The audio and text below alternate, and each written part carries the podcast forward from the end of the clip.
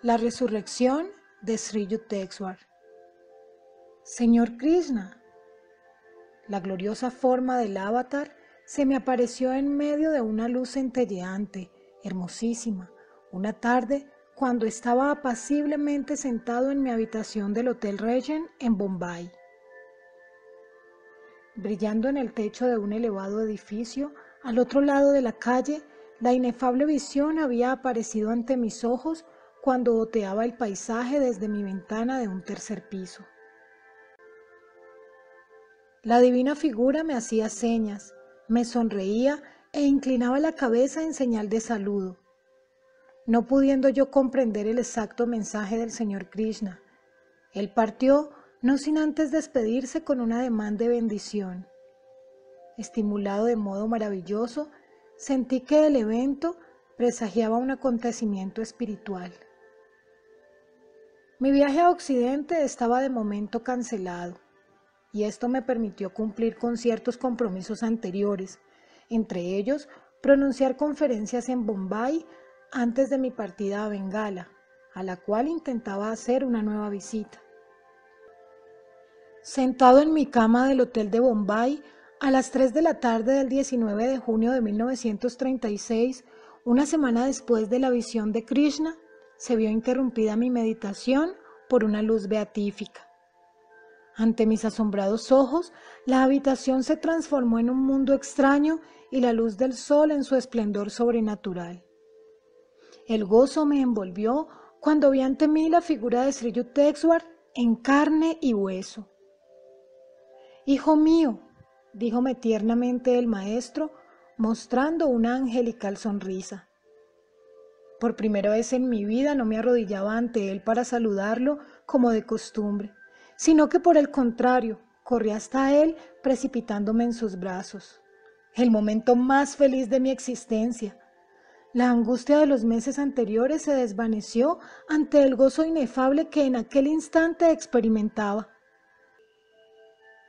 Maestro amado de mi corazón, ¿por qué me abandonaste? decía yo de modo incoherente en un arrebato de gozo. ¿Por qué permitiste que fuera a Cumbamela? Qué dura y amargamente me he censurado por haberte dejado entonces. No quería interponerme a tu anticipada y feliz visita al lugar de la peregrinación donde tuve mi primer encuentro con Babaji.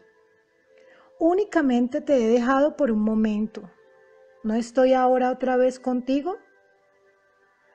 Pero eres tú, maestro, el mismo león de Dios. ¿Estás utilizando un cuerpo como el que enterré bajo las crudas arenas de Puri? Sí, hijo mío, soy el mismo. Este es un cuerpo de carne y hueso. Aun cuando yo lo veo como etéreo, para tu vista es físico. De los átomos cósmicos he creado un cuerpo enteramente nuevo, exacto al cuerpo físico que tú depositaste bajo las ilusorias arenas de Puri en tu mundo de ensoñación. De hecho, yo he resucitado en un planeta astral, pero no en la Tierra. Los habitantes de ese planeta están más capacitados que los de la Tierra para comprender mejor mis elevados planes de vida. Allí, tanto tú como tus seres queridos por ti exaltados vendrán algún día conmigo. Curo inmortal, dime más. Mi maestro rió brevemente y me dijo, Querido mío, ¿no quieres aflojar un poco tu abrazo? Yo lo tenía abrazado como un pulpo aprisiona a su presa. Luego me di cuenta de la leve fragancia natural que despedía su cuerpo. Todavía ahora experimento el gozo que me proporcionó el contacto de su fina piel y en mis brazos y manos experimento su suavidad. Así como los profetas son enviados a la tierra para ayudar a los hombres a pagar su deuda kármica física, así he sido enviado por Dios a un planeta como Salvador. Me explicaba Sri Yukteswar. A este planeta se le llama Hiranyaloka o planeta astral iluminado. Allí estoy ayudando a seres adelantados a deshacerse de su karma astral y de esta manera obtener su liberación de futuros nacimientos astrales. Los habitantes de Giranyaloka son muy desarrollados espiritualmente. Todos ellos en su última encarnación terrena alcanzaron el poder meditativo para abandonar conscientemente sus cuerpos a la hora de la muerte. Nadie puede entrar a Giranyaloka si antes no ha pasado en la tierra más allá del éxtasis conocido como Sharvikalpa Shamadhi, al más alto estado de éxtasis conocido como Nirvikalpa Shamadhi. Los habitantes de Hiranyaloka pasaron ya a través de las esferas astrales ordinarias donde se trasladan al morir todos los seres procedentes de la tierra. Ahí purgan los efectos de sus acciones pasadas en los planos astrales. Solo los seres muy evolucionados pueden efectuar este trabajo de redención efectivamente en los mundos astrales.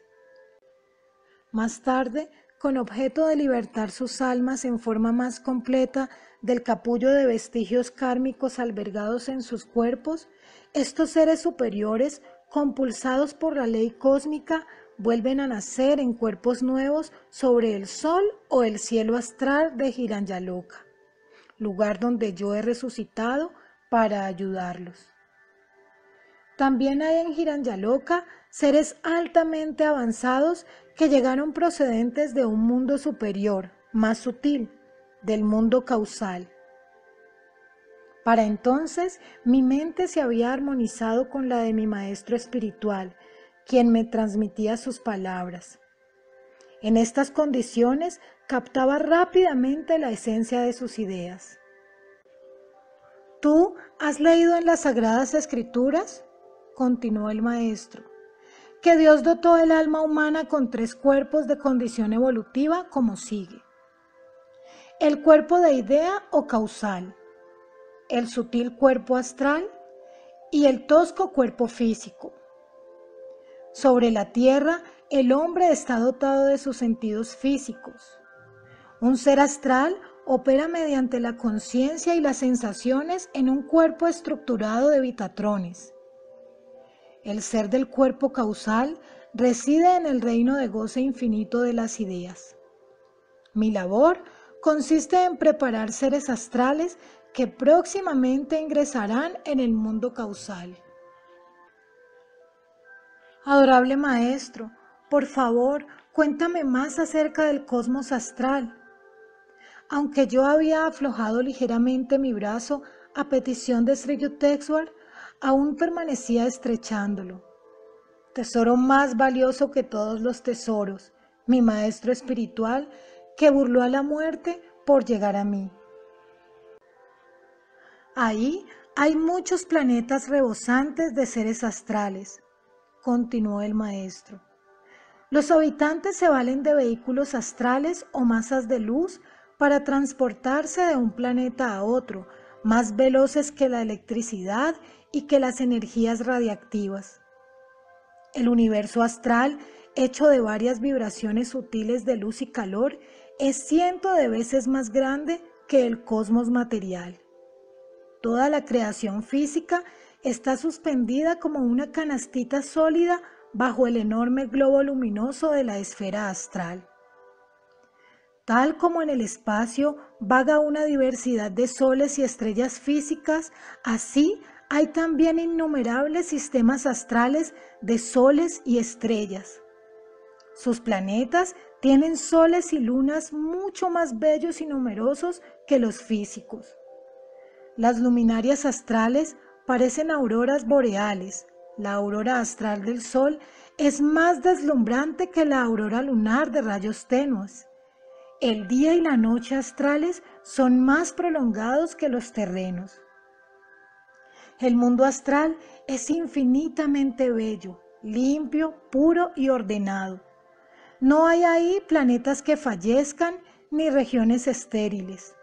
Los defectos terrestres, tales como malas hierbas, bacterias, insectos, serpientes, no existen allí. Tampoco los climas y estaciones variables de la Tierra. Los planetas astrales conservan una temperatura uniforme de primavera eterna, con ocasionales nevadas blancas y lluvias de luces de varios colores. Los planetas astrales son abundantes en lagos opalinos, mares brillantes y ríos de arcoíris. El universo astral ordinario, no el sutil cielo de Giranyaloka, está poblado con millones de seres astrales, quienes llegaron más o menos recientemente procedentes de la Tierra y también acompañados de miriadas de sirenas, ninfas, pescados, animales, duendes, gnomos, semidioses y espíritus hermosos. Todos residen sobre diferentes planetas astrales, de acuerdo con las calificaciones kármicas. Varias mansiones esféricas o regiones vibratorias están acondicionadas para buenos y malos espíritus. Los buenos pueden viajar libremente, pero los espíritus malos están confinados a zonas limitadas. De la misma manera que los seres humanos viven sobre la superficie de la tierra, los gusanos dentro de ella, los peces en el agua y los pájaros en el aire, así los seres astrales de diferentes grados están colocados en cuarteles vibratorios adecuados. Entre los oscuros ángeles caídos, expulsados de otros mundos, surgen refriegas y guerras con bombas vitatrónicas o con rayos mántricos vibratorios de la mente. Estos seres habitan en regiones cargadas de tinieblas del cosmos astral más bajo, saldando el mal contenido en su karma. Encima de la oscura prisión astral brilla la belleza de vastos reinos. El cosmos astral está más armonizado por naturaleza que la Tierra con la voluntad divina y con el proyecto de perfección. Cada objeto astral está primariamente manifestado por la voluntad de Dios y parcialmente por la voluntad proclamada de los seres astrales. Ellos poseen el poder de modificar o realizar la gracia y la forma de cualquier cosa creada por el Señor. Él ha dado a sus hijos astrales el privilegio y libertad de cambiar o mejorar a voluntad el cosmos astral. Sobre la Tierra, un sólido debe transformarse en líquido u otra forma solo a través de procesos naturales o químicos.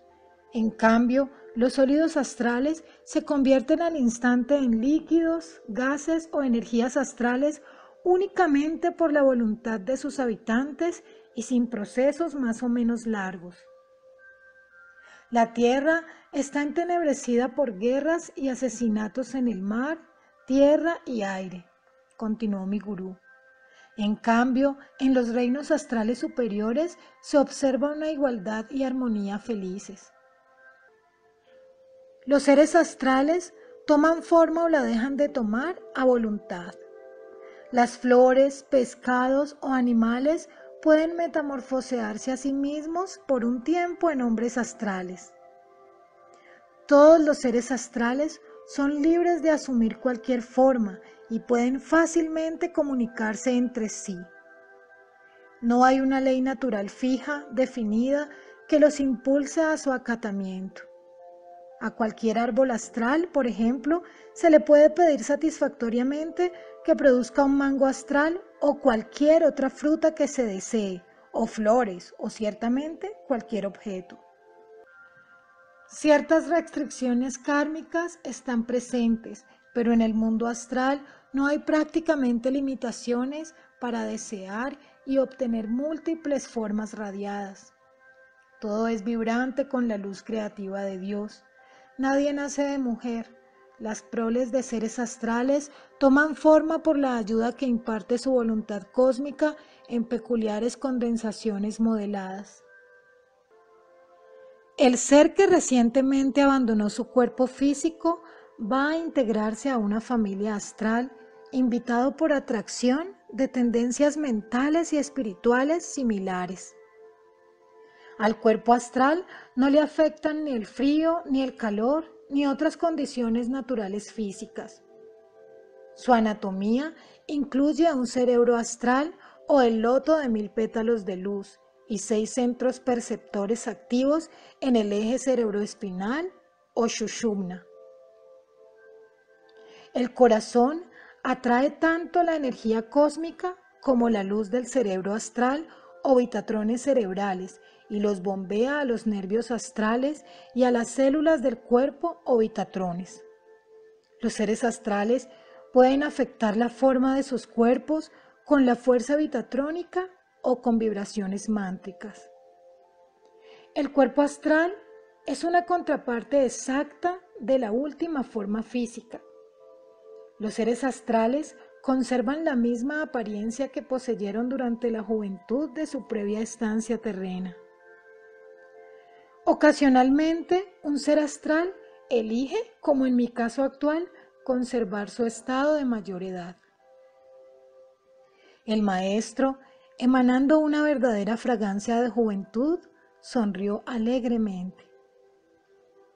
A diferencia del mundo físico tridimensional del espacio, que se conoce solo a través de los cinco sentidos, las esferas astrales se conocen por el sexto sentido, que incluye a los demás, la intuición.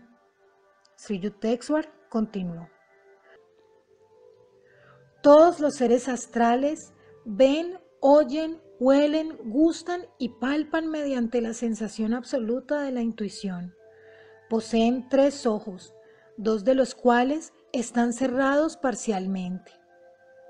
El tercero y principal ojo, el astral, colocado verticalmente sobre la frente, está abierto. Los seres astrales tienen todos los órganos sensorios exteriores, oídos, ojo, nariz, lengua y piel. Pero ellos emplean el sentido intuitivo para percibir las sensaciones por conducto de cualquier parte del cuerpo. Pueden ver mediante los ojos, con la lengua, y pueden saborear mediante los oídos o la piel, y así sucesivamente. El cuerpo físico del hombre está expuesto a innumerables peligros y se lesiona o mutila con facilidad. El cuerpo astral etéreo puede cortarse o magullarse ocasionalmente, pero recobra su normalidad al instante con solo utilizar su voluntad. Gurudeva, ¿son bellas todas las personas astrales? La belleza en el mundo astral reside en la calidad espiritual y no en la conformación exterior, replicó Yukteswar. Por lo tanto, los seres astrales dan poca importancia al semblante. Ellos tienen, sin embargo, el privilegio de ataviar su entidad con cuerpos nuevos, llenos de color, hechos astralmente. Precisamente como lo hacen los hombres mundanos, que se revisten de indumentaria nueva en acontecimientos festivos. Del mismo modo, los seres astrales se dan ocasión para adornarse a sí mismos en figuras especialmente diseñadas.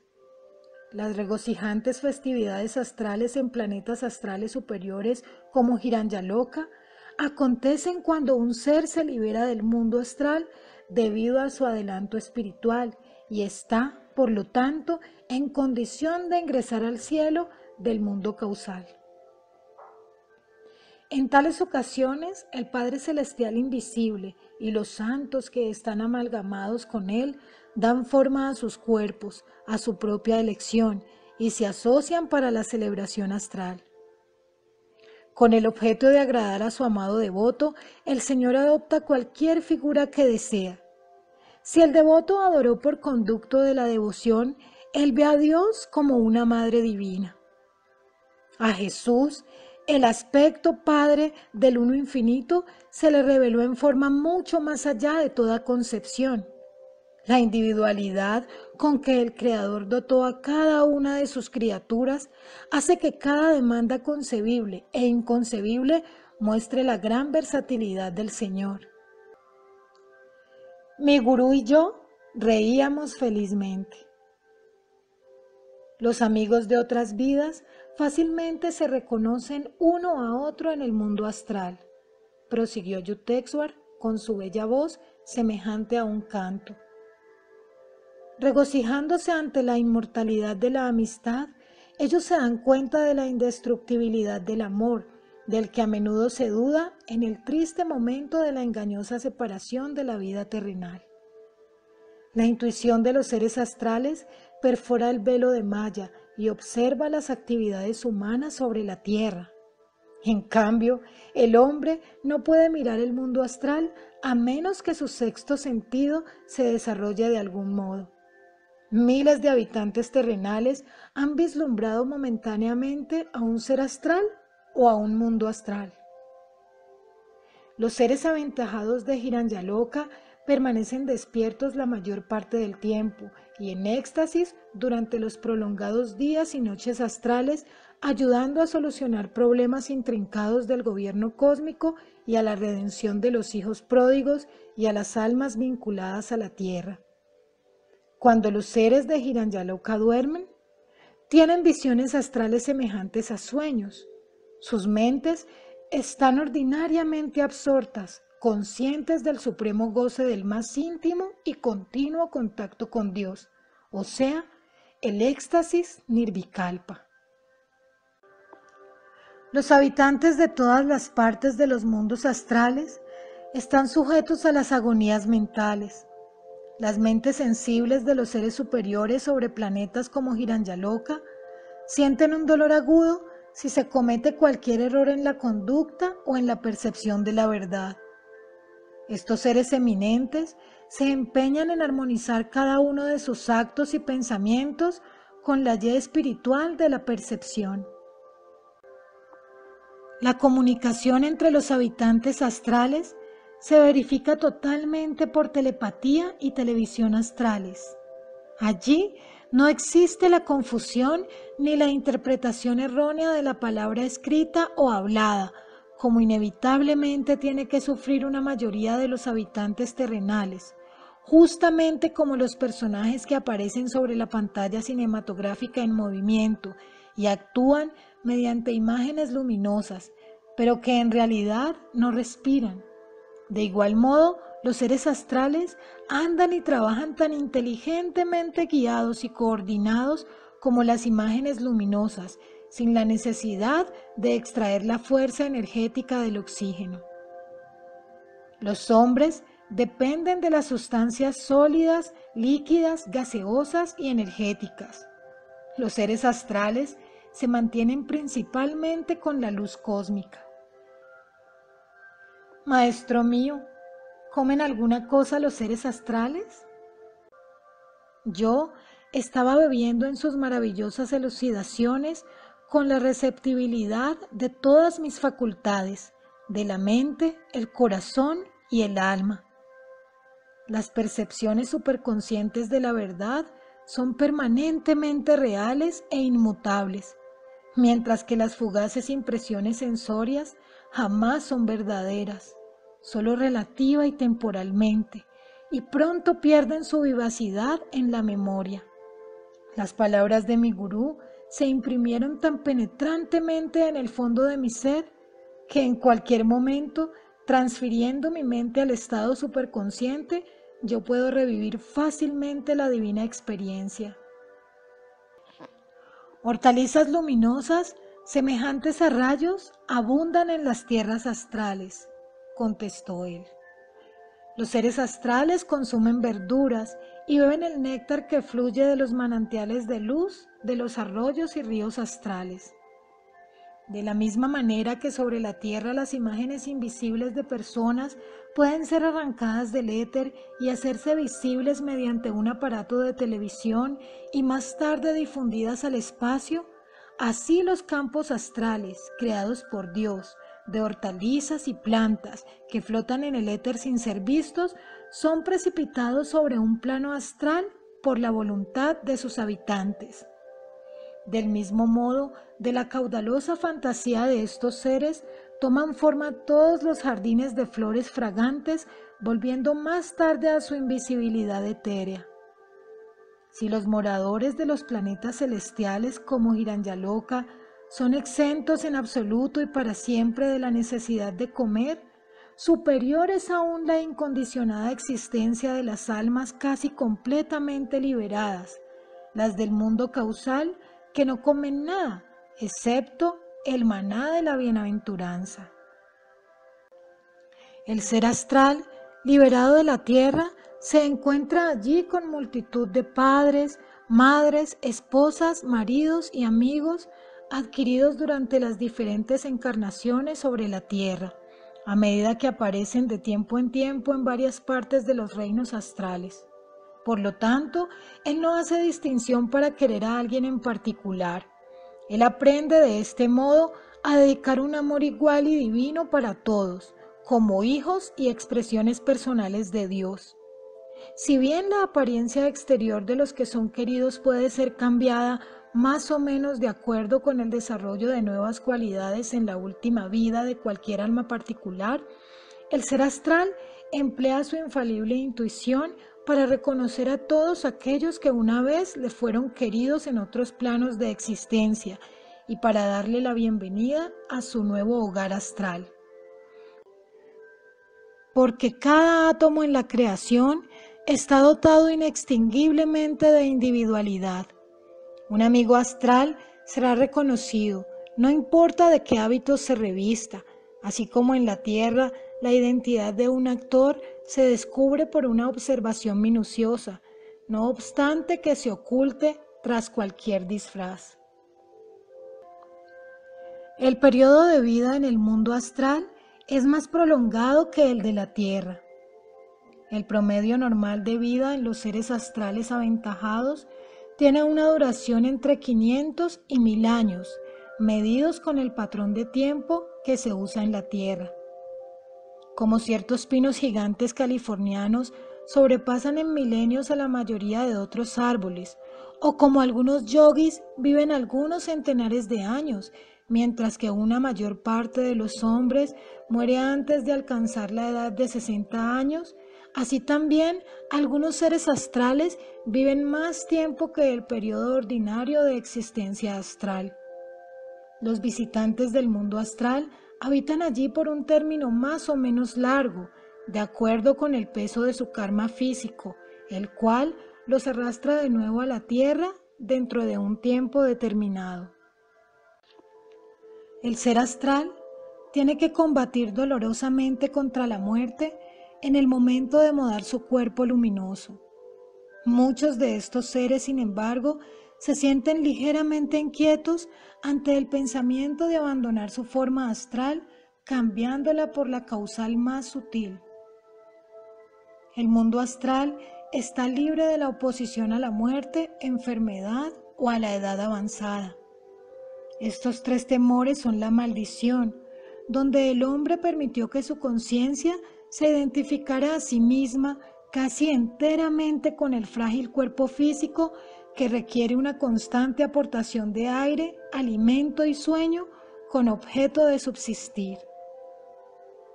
A la muerte física concurren la falta de respiración y la descomposición de las células orgánicas. La muerte astral consiste en la dispersión de vitatrones, esas unidades manifestadas de energía que constituyen la vida de los seres astrales. En la muerte física, un ser pierde su conciencia carnal y se entera que ocupa un cuerpo sutil en el mundo astral. Experimentando la muerte astral a su debido tiempo, un ser pasa así de la conciencia del nacimiento y muerte astrales a aquella de nacimiento y muerte físico. Estos ciclos periódicos de alojamiento en cuerpos astrales y físicos constituyen el destino ineluctable de todos los seres aún no iluminados. Las definiciones de las escrituras sobre el cielo y el infierno algunas veces agitan en forma subconsciente los recuerdos más recónditos del hombre en su larga serie de experiencias en el alegre mundo astral y en el desconcertante mundo terrestre. Amado maestro, pregunté yo, ¿no quieres hacerme el favor de realizar una descripción más detallada sobre las diferencias que existen entre el renacimiento sobre la Tierra y el renacimiento de las esferas astral y causal? Apareciendo el hombre como un alma individualizada, es de cuerpo esencialmente causal, explicó mi gurú. Ese cuerpo constituye la matriz de las 35 ideas requeridas por Dios como fuerzas de pensamiento básico o causal, de las cuales Él forma más tarde el sutil cuerpo astral de 19 elementos y el pesado cuerpo físico de 16 elementos. Los 19 elementos del cuerpo astral son mentales, emocionales y vitatrónicos.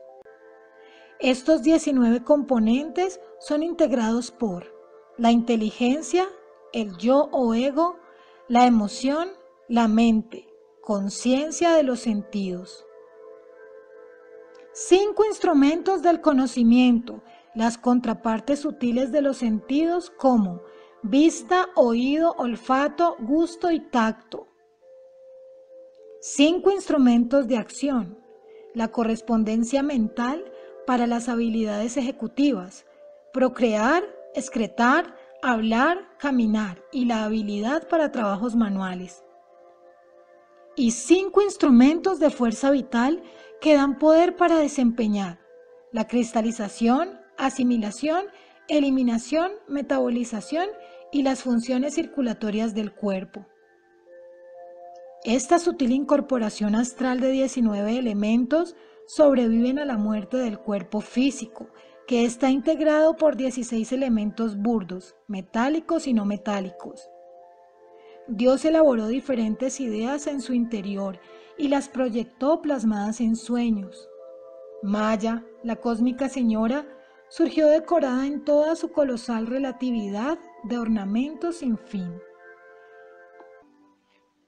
En las 35 categorías de pensamiento de cuerpo causal, Dios elaboró todas las complejidades de las contrapartes del hombre, 19 astrales y 16 físicas mediante la condensación de las fuerzas vibratorias, primero sutiles y densas después. Él produjo el cuerpo astral del hombre y finalmente su forma física. De acuerdo con la ley de relatividad por la cual la simplicidad pristina llegó a ser la desconcertante multiplicidad, el cosmos causal y el cuerpo causal son diferentes al cosmos astral y cuerpo astral la misma variación característica se encuentra entre el cosmos físico y cuerpo físico y las otras formas de la creación. El cuerpo carnal está hecho por los sueños fijos y materializados del Creador. Las dualidades están siempre presentes sobre la tierra. Enfermedad y salud, dolor y placer, pérdida y ganancia. Los seres humanos encuentran limitación y resistencia en la materia tridimensional.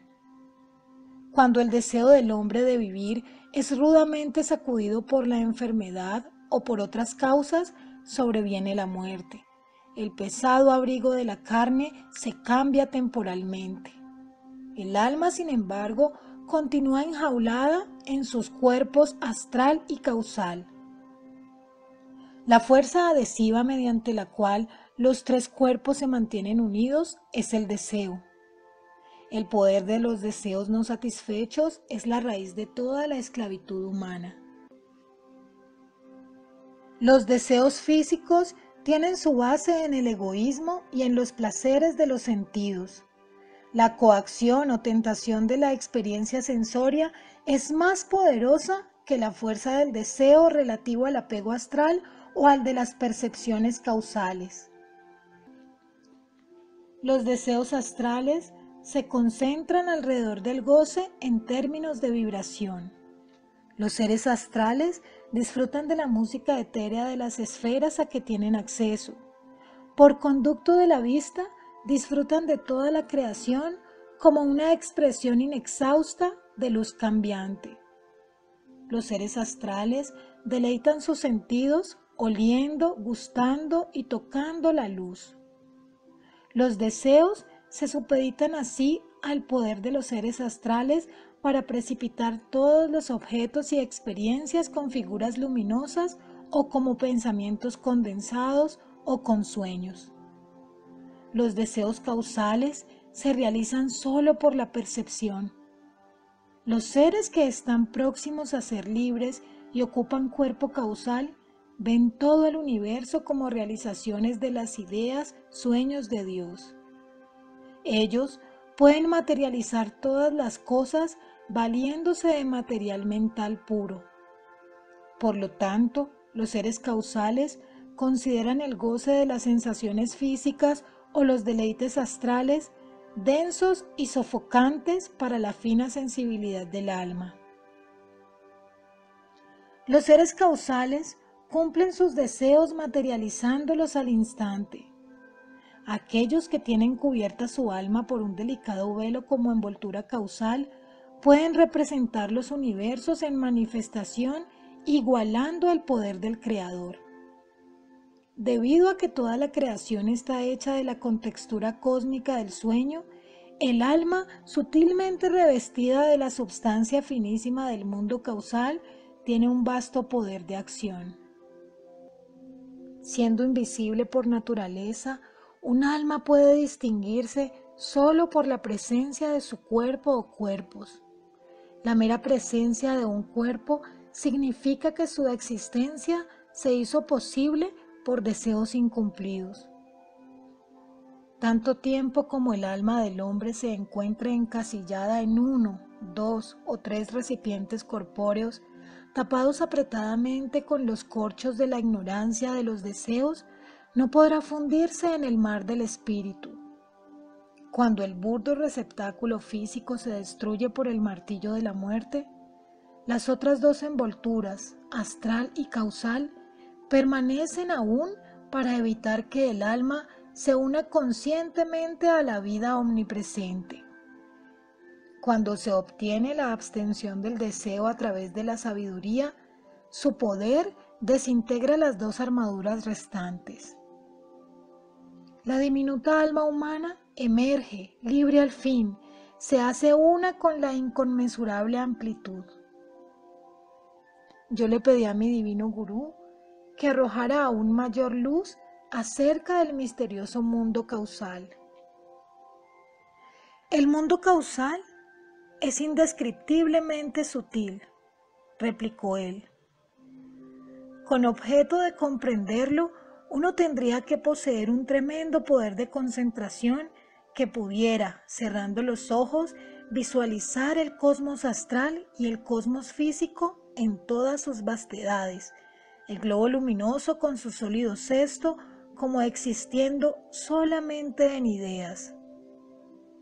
Si mediante esta sobrehumana concentración uno tiene éxito para convertir o reducir los dos cosmos con todas sus complejidades en ideas puras, se podría, con esos requisitos satisfechos, alcanzar el mundo causal y detenerse en la línea divisoria de fusión entre la mente y la materia. Allí percibe uno todas las cosas creadas, sólidos, líquidos, gases, electricidad, energía y todos los seres, dioses, hombres, animales, plantas, bacterias, como formas de conciencia. Precisamente como un hombre cuando cierra sus ojos y se da cuenta que existe, a pesar de que su cuerpo es invisible para sus ojos físicos, pero está presente en su conciencia solo como idea. Cualquier cosa que el ser humano pueda urdir en la fantasía, el ser causal puede hacerlo en la realidad. La más colosal inteligencia imaginativa humana es capaz, solo en la mente, de tener alcance de un extremo de pensamiento a otro de saltar mentalmente de un planeta a otro, o desplomarse interminablemente a un abismo eterno, o cernerse como un cohete en un dosel galáctico, o cintilar como un reflector eléctrico sobre la Vía Láctea y los espacios interestelares. Pero los seres en el mundo causal tienen una libertad mucho mayor y pueden manifestar sin esfuerzo sus pensamientos en instantánea objetividad, sin ninguna obstrucción material o astral o limitación kármica. Los seres causales dan cuenta de que el cosmos físico no fue construido en su principio de electrones, ni tampoco el cosmos astral compuesto básicamente de biotrones. Ambos fueron en realidad creados de las diminutas partículas de pensamientos de Dios, desintegradas y divididas por malla. La ley de la relatividad que interviene para separar aparentemente el número de sus fenómenos. Las almas en el mundo causal se reconocen una a otra como entes individualizadas del espíritu gozoso. Sus pensamientos, cosas, son los únicos objetos que les rodean. Los seres causales ven la diferencia entre sus cuerpos y los pensamientos, que reducen a meras ideas. Como un hombre cerrando sus ojos puede visualizar una luz blanca deslumbrante o una bruma azul que se desvanece, también los seres causales, por el pensamiento solo, son capaces de ver, oír, sentir, gustar y tocar. Ellos crean cualquier cosa o la deshacen por el poder cósmico de la mente. Tanto la muerte como el renacimiento en el mundo causal se verifican en pensamiento. Los seres del cuerpo causal gozan, se deleitan, se agasajan únicamente con la ambrosía del conocimiento eternamente nuevo. Ellos beben de los manantiales de paz, vagan sin necesidad de caminos sobre la extensión de las percepciones, nadan sobre el océano, infinidad de la gloria. Pero he aquí lo más sorprendente. Ven, por retrogresión anamnética, el brillante comienzo del entonces virgen poder inicial que desplegaron sus cuerpos pensamientos durante el inconcebible proceso creador del espíritu en la formación de trillones de planetas, burbujas recientes de universos, estrellas sabiduría, sueños espectrales de nebulosas doradas. Todo ese conjunto proyectado sobre el azul seno celestial del infinito. Muchos seres permanecen durante miles de años en el cosmos causal, profundizando más los éxtasis. El alma liberada sale entonces de su limitado cuerpo y se incorpora a la vastedad del cosmos causal. Todos los separados remolinos de ideas, las ondas particularizadas de poder, amor, voluntad, goce, paz, intuición, serenidad, autocontrol y la concentración se difunden en el eternamente gozoso mar de la bienaventuranza.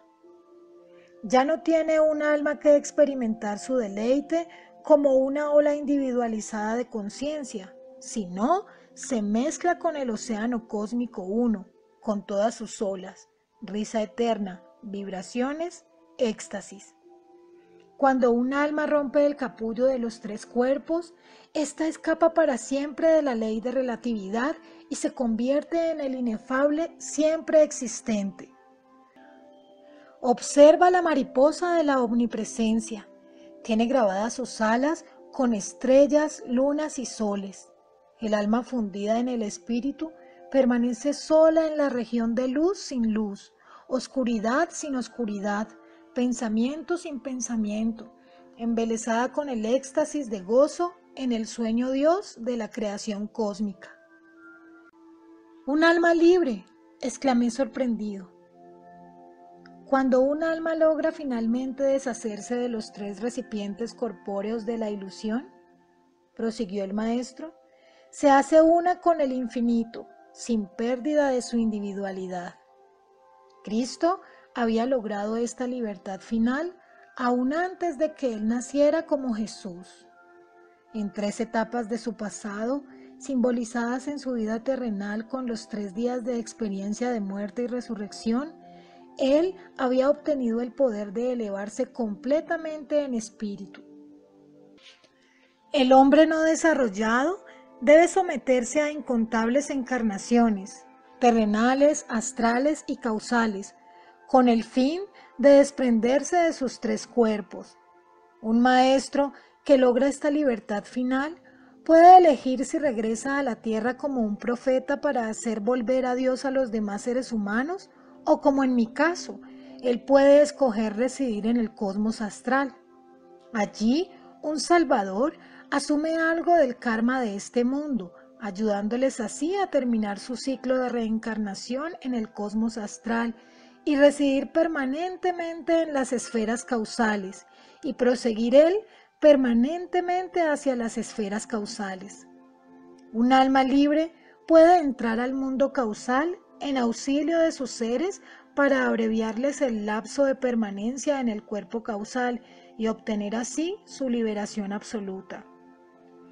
Maestro resurrecto, quiero saber más acerca del karma que impulsa a las almas a regresar a los tres mundos. Yo hubiera podido escuchar por toda la eternidad a mi maestro omnisciente, pensé. Nunca durante su vida terrenal fui capaz en un momento dado de asimilar tanto de sabiduría. Ahora, por primera vez, estaba yo experimentando una comprensión clara y definida sobre los interespacios enigmáticos encima del tablero de damas de la vida y la muerte. El karma físico o deseos del hombre deben llevarse a la realización antes que su estancia permanente en los mundos astrales pueda ser posible, elucidó mi gurú con su emocionante voz. Dos clases de seres viven en las esferas astrales, unos que aún tienen karma terrenal, quienes deben por ese motivo rehabilitar un tosco cuerpo físico a fin de pagar sus deudas kármicas y se dispongan para ser clasificados después de la muerte física, más bien como visitantes temporales al mundo astral que como residentes definitivos. A los seres de karma terrenal no redimido no les está permitido, después de la muerte astral, ingresar a la alta esfera causal de ideas cósmicas, sino que semejantes a una lanzadera van de un sitio a otro, del mundo físico al mundo astral exclusivamente, conservando sucesivamente la conciencia de sus 16 elementos densos del cuerpo físico y de sus 19 sutiles elementos del cuerpo astral. Sin embargo, después de cada desprendimiento del cuerpo físico, el ser no desarrollado procedente de la tierra permanece la mayor parte del proceso en un estupor profundo del sueño muerte y difícilmente es consciente de la bella esfera astral. Después del descanso astral, tal hombre regresa al plano material para recibir lecciones ulteriores, acostumbrándose a sí mismo a través de repetidas jornadas a los sutiles mundos de contextura astral.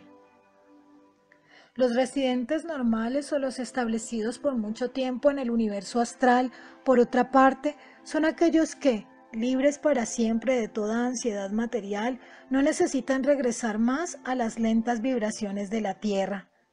Tales seres tienen solamente karma astral y causal por redimir. A la muerte astral, estos seres pasan al infinitamente más fino y más delicado mundo causal, mudando la forma pensamiento del cuerpo causal al término de un espacio de tiempo determinado por la ley cósmica. Estos seres adelantados regresan entonces a Hiranyaloka o a un planeta semejante astral de altura. Renacen en un nuevo cuerpo astral para llevar a efecto su no redimido karma astral. Hijo mío, tú debes ahora comprender en forma más completa que yo resucité por un decreto divino, continuó Sri Yukteswar más como un redentor de almas que reencarnan astralmente y que vienen de regreso de la esfera casual, en particular que de aquellos seres astrales que vienen ascendiendo procedentes de la tierra. Estas almas, si aún retienen vestigios de karma material, no pueden ascender hasta los muy elevados planetas astrales como Giranyaloka. La mayor parte de los habitantes de la Tierra no ha aprendido a experimentar la visión que se adquiere por la meditación para apreciar los goces superiores y las ventajas de la vida astral. Y por esta razón, después de la muerte, desea volver a los limitados e imperfectos placeres de la tierra. De igual manera, muchos seres astrales, durante la desintegración normal de sus cuerpos astrales, fracasan para retener en la mente el estado de adelanto propio del goce espiritual en el mundo de las ideas o causas y morando en los pensamientos de la ostentosa felicidad astral de mayor peso, anhelan volver a visitar el paraíso astral. El pesado karma astral debe ser redimido por tales seres antes que logren, después de la muerte astral, una estancia permanente en el mundo pensamiento causal, tan finalmente seccionado del Creador. Solamente cuando un ser ya no tiene más deseos por satisfacer con experiencias agradables a la vista del cosmos astral y ya no puede ser tentado más para tener que volver allí, puede permanecer en el mundo causal, completando así el trabajo de redención respectivo al karma causal o simientes de los deseos pasados. El alma confinada arroja el último de los tres tapones de la ignorancia y emergiendo del jarrón final del cuerpo causal se identifica con el eterno. ¿Comprendes ahora? El maestro sonrió encantadoramente. Sí, por conducto de tu gracia, me mantengo callado por el júbilo y la gratitud. Nunca de canción o relato alguno obtuve un conocimiento tan inspirador. Aunque las escrituras hindúes hacen referencia a los mundos astral y causal y a los tres cuerpos del hombre, qué remotas e insignificantes resultan esas páginas comparadas con la cálida autenticidad de la revelación hecha por mi Maestro resucitado, para quien en verdad no existe un solo país por descubrir de cuyos linderos ningún viajero regresa. La interpretación de los tres cuerpos del hombre se expresa de varias maneras a través de su triple naturaleza, continuó mi gurú. En estado de vigilia sobre la tierra, un ser humano es más o menos consciente de sus tres vehículos. Cuando él ejerce sensoriamente las funciones del gusto, olfato, tacto, audición y vista, está actuando principalmente por conducto de su cuerpo físico. Visualizando o ejecutando la abolición, está obrando principalmente por medio de su cuerpo astral. Su instrumento causal encuentra expresión cuando el hombre está pensando o sumiéndose profundamente en la introspección o en la meditación. Los pensamientos cósmicos de los genios le vienen al hombre que habitualmente establece contacto con su cuerpo causal. En este sentido, un individuo puede ser clasificado en general como un hombre material, un hombre enérgico o un hombre intelectual. Un hombre se identifica a sí mismo por espacio de 16 horas diarias con su vehículo físico después duerme. Si él sueña, permanece en su cuerpo astral, creando sin esfuerzo cualquier objeto, igual como lo hacen los seres astrales. Si el dormir del hombre es profundo y sin sueños, por varias horas él se capacita para transferir su conciencia o el sentido del yo al cuerpo causal. Tal dormir es vivificante. Uno que sueña cuando duerme hace contacto con su cuerpo astral y no con el causal. Su dormir no es completamente restituyente. Yo estuve observando cariñosamente a Sri Yukteswar mientras él me exponía su maravillosa comunicación. Gurú angélico, le dije, tu cuerpo tiene la apariencia exacta que tuvo la última vez cuando lloré ante él en la ermita de Puri. Así es, mi nuevo cuerpo es una copia perfecta del anterior. Yo materializo o desmaterializo esta figura en cualquier momento a voluntad, con mucha mayor frecuencia que lo hice sobre la Tierra.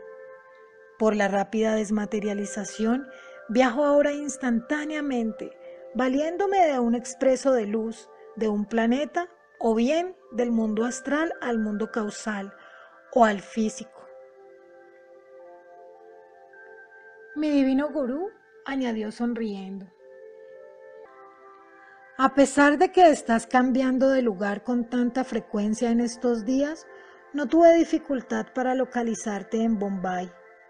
Ah, maestro, estuve tan profundamente afligido por tu muerte. Ay, ¿en dónde morí yo? ¿No hay alguna contradicción? Los ojos de Sri Yukteswar estaban parpadeando recreativamente con amor. Únicamente has estado soñando en la tierra. En esa tierra viste mi cuerpo sueño. Posteriormente, tú sepultaste esa imagen sueño. En el presente, mi cuerpo más fino que me observas y que en ese momento estás abrazando más estrechamente, está resucitado sobre otro planeta sueño de Dios más fino. Algún día ese cuerpo sueño y ese planeta sueño más fino dejarán de ser. Tampoco ellos están hechos para existir por siempre. Todas las burbujas sueño deberán estallar en forma eventual al toque final del completo despertar. Diferencia, hijo mío, Yogananda, entre sueño y realidad. Esta idea vedántica de resurrección me conmovió dejándome maravillado. Yo me avergoncé de haber compadecido a mi maestro cuando contemplé su cuerpo sin vida en Puri. Por fin comprendí que mi gurú siempre estuvo completamente despierto en Dios, percibiendo que su propia vida, a medida que transcurría sobre la tierra y su presente resurrección, fueron solo relatividades de las ideas divinas en el mundo cósmico. Te he dicho ahora, Yogananda, las verdades sobre mi vida, muerte y resurrección. No te aflijas por mí, más bien difunde por todas partes la historia de mi resurrección de la tierra sueño de Dios de los hombres a otro planeta sueño de Dios de almas revestidas astralmente. Nuestra esperanza se infundirá en los corazones de los soñadores cegados por el sueño maya del mundo, temerosos de la muerte. Sí, Maestro, con toda voluntad compartiré con los demás el goce de tu resurrección. Sobre la tierra, mis métodos de vida fueron demasiado incómodos, desagradables a la naturaleza de la mayoría de los hombres. A menudo yo te regañé más de lo que debía haberlo hecho. Tú pasaste mi prueba. Tu amor brilló a través de todo el cúmulo de reprimendas, agregó él con ternura. Vine también para decirte que nunca más usaré el rigor en la mirada para censurarte. No te regañaré más. Cuánto he echado de menos los castigos de mi gran gurú, y cada uno fue para mí como un ángel guardián de protección. Queridísimo maestro, repróchame un millón de veces, regáñame ahora. Ya no te reprenderé más. Su divina voz era severa, pero con una sonrisa condescendiente. Tú y yo sonreiremos juntos, tanto tiempo como nuestras dos figuras aparezcan desiguales ante Dios en el sueño maya. Finalmente nos fundiremos haciéndonos uno con el amado cósmico. Nuestras sonrisas serán la suya, nuestro gozoso cantar unificado, vibrando por toda la eternidad, se esparcirá sobre las almas armonizadas con Dios. Sri Yukteswar me dilucidó ciertas materias cuyo contenido no puedo revelar aquí. Durante el lapso de dos horas que pasó conmigo en el hotel de Bombay, me respondió todas las preguntas que le hice. Un cierto número de profecías que me confió ese día de junio de 1936 han tenido ya exacto cumplimiento. Ahora tengo que dejarte, amado. Con estas palabras sentí que el maestro se desvanecía entre mis brazos. Hijo mío, su voz vibró en lo más profundo de mi alma. Cuando traspases los umbrales de Nirvikalpa Shamadhi y me llames, vendré a ti en forma humana, tal como lo he hecho hoy. Con esta celestial promesa, Sri Yukteswar se desvaneció ante mis ojos. Una voz espectral repetía con un sonido musical y majestuoso trueno. Dilo a todos, quien quiera que sepa, por medio de Nirvikal Pachamadi, que vuestra tierra es solo un sueño de Dios. Puede venir al más finamente creado planeta de Giranyaloka y encontrarme allí resucitado, con un cuerpo exactamente igual al que tenía en la tierra. Dilo a todos, Yogananda. La tristeza de su partida se había desvanecido. La piedad y la pena que me habían producido su muerte y que tanto tiempo robaran mi paz se desvanecieron para convertirse en un sentimiento de vergüenza. Una sensación de bienaventuranza se derramó sobre mí y penetraba por los poros recién abiertos de mi alma. Como organismos largo tiempo en desuso, ahora experimentaba la bendición del éxtasis. Los sentimientos y emociones de pasadas encarnaciones perdieron al instante sus manchas kármicas, renovados por la visita divina de Sri Yukteswar. En este capítulo de mi autobiografía he obedecido los deseos de mi maestro y he esparcido la bendita nueva, aunque confunda a una generación escéptica por una vez más. El hombre sabe muy bien cómo envilecerse y la desesperación raramente constituye una ayuda. No obstante, estas son perversidades y no forman en verdad parte de la positiva naturaleza del hombre. Cuando lo desee, el hombre puede entrar en el camino de la liberación. Ya ha oído demasiado a los pesimistas que proclaman que polvo somos, sin tener en cuenta la índole inconquistable del alma. Yo no fui el único privilegiado en recibir la visita del Maestro resucitado. Uno de los discípulos de Sri Yukteswar era una anciana mujer conocida por el mote afectuoso de Ma, madre, cuya casa se encontraba cerca de la ermita de Puri. El maestro solía detenerse a charlar con la mujer durante su paseo matinal. En la tarde del 16 de marzo de 1936, Ma llegó a la ermita y solicitó ver al maestro. Vamos, si el maestro murió hace una semana. El Swami Shivananda, ahora a cargo de la ermita de Puri, miró a la mujer con tristeza. Eso es imposible, protestó la mujer, sonriendo ligeramente. ¿No será que quiere usted proteger al maestro de los visitantes inoportunos? No, Sevananda relató a la mujer los pormenores de la ceremonia fúnebre. Venid, dijo a la mujer, os conduciré al jardín para que veáis la tumba de Sri Yukteswar. Ma movió la cabeza. Para él no hay tumba. Esta mañana a las diez pasó frente a mi puerta en su recorrido usual. Yo hablé con él durante varios minutos a plena luz del día. Venid esta tarde a la ermita, dijo el Swami. Aquí estoy ya. Las bendiciones han caído sobre mi pobre cabeza gris. El Maestro Inmortal quiso que yo comprendiera en qué forma trascendental me visitó esta mañana. El asombrado Sebananda se arrodilló ante la mujer. Ma, dijo, qué peso me habéis quitado de encima. El Maestro se ha levantado.